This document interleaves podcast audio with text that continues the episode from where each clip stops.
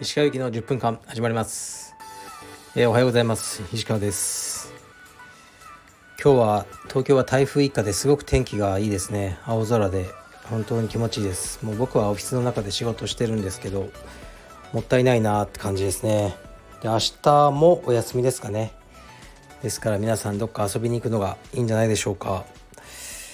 えー、っと今日はあのオンラインストアの仕事をしてたんですよね細かい仕事なんですけどがオンラインストアってこうね忘れられないように皆さんにちょいちょい送料無料だとかなんかクーポンだとかそういうなんかお知らせをするんですよね。で特にこういう土日明日も休みとかねで木曜日も祝日。こういう時がねチャンスなんですよ。皆さんがねあのご自宅にいてオンラインストアでなんかこう見ながらお酒でも飲みながら間違ってクリックしちゃうみたいなね、うん、まあ間違っちゃダメなんですけどね。そういうのを狙ってます。でえー、っと通常ね1万円であの送料無料にしてるんですね。でそれを、えー、5000円であの今日から木曜日までやってますのでオンラインストアご覧ください。でメルマガを書いたりそのお知らせを LINE の公式アカウントでしたりえー、っとそのベースのえっとなんだっけアプリのお知らせ機能を書いたりもそういうことばっかりやってましたね。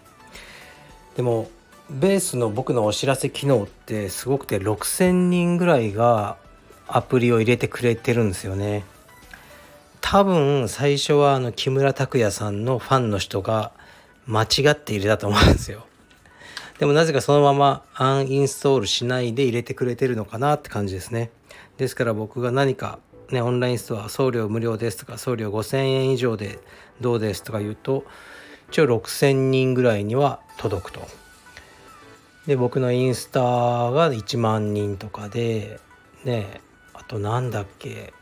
えー、っとメルマガも多分数千人おられるからいろいろとですねあのお知らせすると、まあ、反響があるんですよね。というわけでよろしくお願いします。ちょっと今日はね川尻さんばりにたくさん宣伝しちゃいました。たまには許してください。ではレター参ります。石川先生いつもラジオ楽しく聞いています。私はまだ柔術を始めて半年程度なのですが時間が許す限りほぼ毎日道場に行くようにしています。これについて質問です。強くなるためには毎日練習するのが本当に望ましいのでしょうか。例えば筋肉痛や疲労のせいかスパーでいい戦いができなかったりして体を動かすイメージが逆に狂ってしまう感覚があります。逆にたまたま2日間くらい道場に行けずその後に練習をすると良い感じに体も動き納得がいくことが多いです。強い人に聞くと大抵かっこ毎日練習するのが強くなることへの近道かっこ閉じと言われるのですが毎日練習を続けることで常に本調子でない状態で練習してる感じもしており質問させていただく次第ですご意見をいただけたら幸いですはいありがとうございます僕は毎日しなくていいと思いますようん、週34とかが一番強くなるのかなと思いますね。で体がもう全く疲労しないような若いやつは毎日やってもいいとは思いますけどそれでもねあまり34日の人と変わらないかもしれないですね。でこういうこう理論があるんですね僕の中で。1年間で例えば1年間で300回練習した人。だからほぼ毎日ですよね。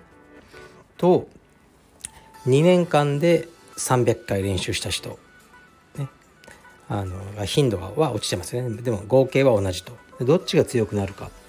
えじゃあ3年間で300回練習した人。ってなるとあの僕が思うにはですけど結局ね3年の人が一番強いんですよ。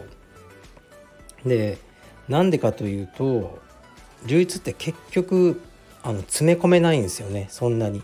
体もその知識もあの対応しきれないというかだから1日練習して2日休んでもその休む間でもこうね理解は深まってると思うんですよね。充実のことって頭で考えちゃうじゃないですか常に。だからあの毎日毎日ねやんなくてもいいと思います。でどうせ時間がかかるんだ上達にはどんなに練習を毎日しようが週2回か3回だろうがある程度の強さに達するには3年4年かかる。と僕は思ってますね。はい。だから全然休んでいいと思いますよ、えー、では次いきます。石川さんこんにちは。私は以前より今を生きれてないなと思うことが多々あります。漠然とした将来への不安を抱いたり老後に備えて貯蓄をしたりして未来を生きてるなと感じます。そしてその未来に到達した時もその先の未来を考えているのだろうなと少し寂しくなります。瞬間瞬間を楽しみたいという思いもありカルペディエムに入会しました。実際に練習している時間は充実していて練習後には今を生きてたなと嬉しく思います。石川さんは今を生きれてないなと思うことはありますでしょうか？そのことについてどう思われますか？ご回答よろしくお願いします。はいありがとうございます。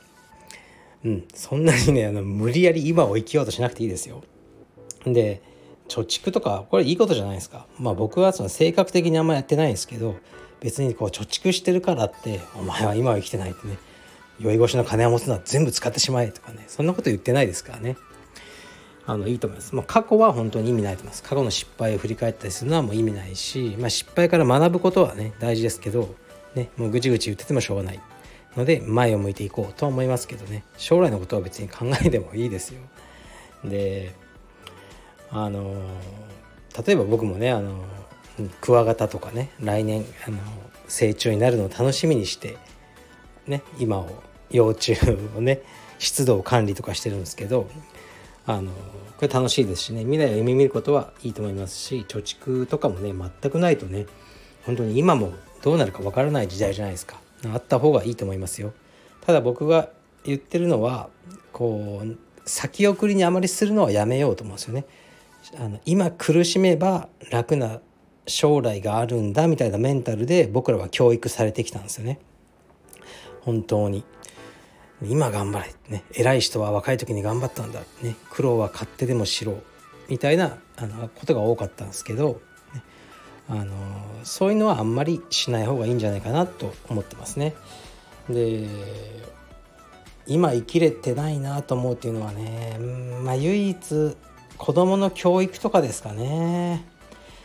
こういう学校に行かせた方がいいのかもうちょっと勉強させた方がいいのかとかね、将来のためになるんじゃないかとか思いつつねでもね今例えばあの僕旅行とか好きなんでうちの娘とかはねあの小学校とかもう休ませまくって旅行行ってたんですよね。やばい時は何週間も休んでで、まあ、別にいいだろうとか、うん、結構今そのツケを払ってる感じはありますね。娘の学力にすると。でまあ公立なんでねその何も言われないんですけどやっぱり私立の、ね、小学校とか通わせてる方に聞いたらいやもう考えられないと。学校からあの、ね、お叱りを受ける。って言われましたね。だからうちの息子まだ幼稚園でどうしようかな私立のね、うん、入れようかなとかちょっと英語教育がどうとか思うんですけど旅行行けなくなるの嫌だなとかね。そういうことを思いますね。だからもう今を生きちゃおうかなってあのちょうどさっきね思ってたとこですね。今楽しむことは確実にできるんでね。うん。でえー、っとまあちょっとねあの聞かれたことと違うかもしれないですけどそういうことをたまに思ってます。はい。子供がいるとねやっぱりね今今だけをね考えるわけにはいかないですね。責任もあるんで。えー、っと次いきます。お仕事お疲れ様です。最近ネットフリックスでマルコム X とモハメド・アリのドキュメンタリーを見ました。今までスパイク・リー監督の映画「マルコム X」を事実として捉えていたので視点を変えるとここまで印象が変わるのかと驚きました。私の中でのマルコム像が激変しました。秋の夜長のお供によろしければご覧ください。よろしくお願いします。はいありがとうございます。うーん。僕あんまりこの黒人差別問題になんか思い入れがないんですよね。なんかどうせわかんねえだろうと思うんですよね僕が。黄色人種だし。から多分見ないです。すいません。もうなんかね見なきゃいけないっていうか見たいドキュメンタリーやドラマのリストがすごいね長くなってるんですよ。どう消化していくのか。ですね今は見ようと思ってるのはシーズン1がすごく面白かったえーと、Amazon プライムでの「モダンラブ」っていうドラマシリーズですね。1話完結で非常に良いドラマでした。シーズン1は。そのシーズン2が今リリースされてますね。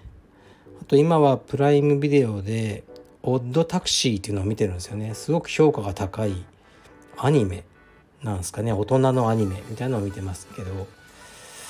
うんなんか僕はそこまで面白いと思わないですね。セリフ一つ一つがなんかイラッとするんですよね、まあ、イラッとするのがうんそのそのなんか狙いなのかなとも思うんですけどまあこういうのがうんみんな好きなのかなと思いながら見てますね。で昨日は、えー、木村拓哉さん主演の「マスカレードナイト」を見てきました。長澤まさみさんですね。マスカレードホテルの続編ですね。でやっぱあんまり楽しめなかったですね僕は。なんというか演出がくどかったです。こう決め台詞来るぞみたいな感じでこう寄って決め台詞みたいのがもうずっと続くんですよね。なんだか。うん。それがちょっときつかったですかね。もう少し自然な感じの演出が僕は良かったですね。であとは何だろう。えー、っと何ていうか。もうほんと木村さんっていつも同じ役しかしないですよね。それを極めてますよね。こう常にこうちょっと一匹狼的で何て言うんですか。あのねかうんちょっとツンとしてる、ね、だけどあの本当は優しいみたいな。でちょっとシャイ。みたいな役だけを永遠とやり続けてる。だからすごいですよね。うんなんか変態の役とかねたまにやってほしいですけどやらないですよね。でまあなんだろうな。僕はあまり楽しめなかったというところですかね。演出が僕すごいね気になっちゃうんですよね。そんな感じで喋るとかなんかそういう気になってしまうしあとホテルのコンシェルジュっていうのはお客様の言うことを何でも聞くみたいなありますよね。だからもうそこまで聞いてくんないですけどね実際はね。そんなコンシェルジュいないだろうみたいな。そこがちょっと引っかかりました。はい今日はちょっと練習もしてみようかなと思います。失礼します。